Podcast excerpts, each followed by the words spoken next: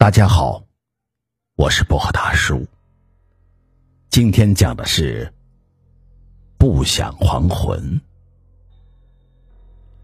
秋生是一个老实人，从小父母双亡，好不容易娶到了邻村的一个女子为妻，妻子却很刁横，不但不把他当人看待，还时常找各种借口虐待他。平日里。只要秋生与别的女子说一句话，被妻子看见了，妻子就要罚他跪搓衣板，一跪就是一夜。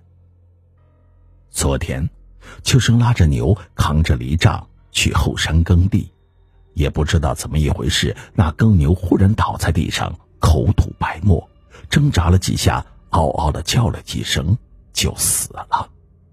秋生很害怕。躲在后山不敢回家。天黑了，不见丈夫回家，他的妻子就跑到后山去找他，在后山找了许久，终于找到了丈夫。妻子对秋生说：“牛死了也没关系，你跟我回家去，我一定不会怪罪你。”秋生扛着犁杖，战战兢兢的跟在妻子屁股后面往回走。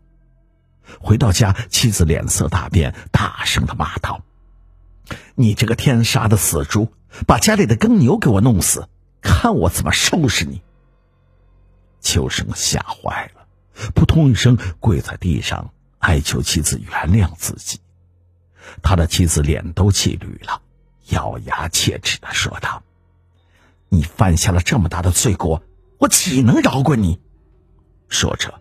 把橱柜里的破碗摔碎了两只，让秋生跪在上面。秋生也不敢反抗，一把鼻涕一把眼泪，战战兢兢的跪在碎碗片上。那些锋利的碎碗片就像一颗颗锋利的图钉，往秋生的膝盖里刺进去。顿时，鲜红的血流了出来，染红了碎碗片，也染红了膝盖下的地板。秋生的妻子还不解气，又跑到屋外折来几根竹条，抡起来就抽打他的脸。那竹条就像一条恶毒的蛇，每次打在秋生的脸上，都会留下一条长长的血痕。抽打了数十下，好端端的一张脸已经是血肉模糊。秋生忍住了疼痛，都不敢哼一声。他的妻子打累，拖过来一把椅子。放在了秋生的面前，坐在上面，气狠狠的指着他骂道：“没出息的家伙，没出息的臭男人，老娘今晚陪你到天明。”秋生就像一只可怜的小麻雀，那种肉体上的疼痛和心灵上的害怕，根本就无法用笔墨来形容。秋生乖乖的。跪在碎碗片上，用一种乞求的眼神看着妻子。他多希望妻子对他说：“你起来吧。”可是他那恶毒的妻子又怎么会放过他呢？鲁迅先生曾经说过一句话：“不在沉默中爆发，就在沉默中死亡。”秋生选择了前者。后半夜，他越想越生气，越想越觉得自己活得窝囊。他终于爆发了，猛地站起来，发现妻子还在沉睡。他也没有惊动妻子，自己走到卧室里，翻出一沓厚厚的钱，装进了衣包里，就离家出走了。秋生顺着一条陌生的道路，走啊走，走累了就在路边睡一会儿，口渴了。就向路边的人要水喝。他走了两天两夜，来到一座小城，城门上方挂着一块匾，上面写着三个字。秋生不识字，也不知道那匾上写的是什么。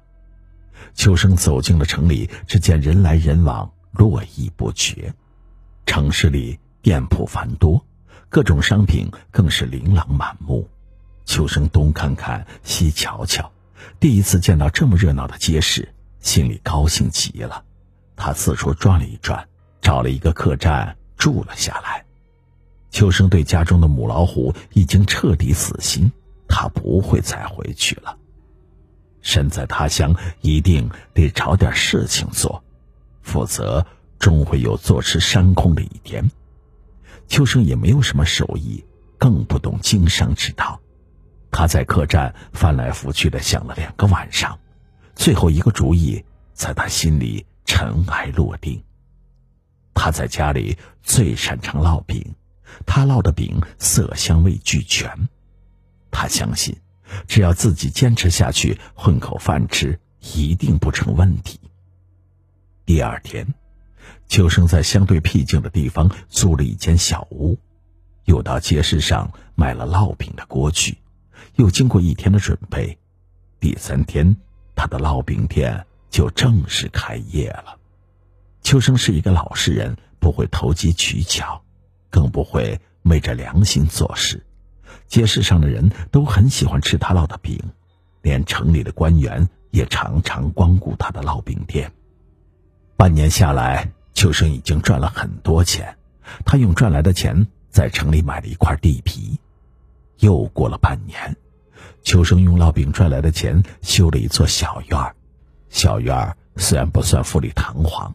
但与一般的小院比起来，也勉强过得去。街坊邻居见秋生做事踏实，人品也不错，就给他介绍了一个对象。那是一个乡下的女子，叫秀娥。秀娥父母早逝，跟着姑姑在城里长。婚后两年，秀娥给秋生生下一个男孩，取名小福。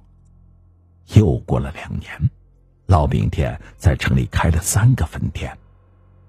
秋生经过一番思考，他觉得自己已经很有钱了，没必要再继续辛苦下去，于是就找了一个城市的老仆人，替自己照顾烙饼店的生意。老仆人兢兢业业，比秋生还要细心。又过了一年，秋生干脆把店铺交给了老仆人照料。两口子彻底当了甩手掌柜。空暇的时日，两口子常常坐着漂亮的车去外地旅游玩耍，日子呢过得非常的幸福美满。有一天，秀娥含着眼泪对秋生说道：“我们的夫妻缘分已经了，分手的时候已经到了。”秋生听的是糊里糊涂，问妻子：“我实在听不懂你在说什么，你能说的明白点吗？”秀娥擦了擦眼泪，说道：“其实，你已经死了，只因看你过得很悲惨，我实在不忍心让你这样的老实人，就那样悲惨的死去。”所以我就在阎王爷那里借来了游仙针，让你也像生前那样，过几年幸福美满的生活。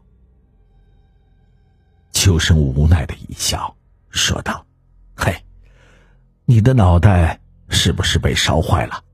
怎么会说出这样荒唐的话来？”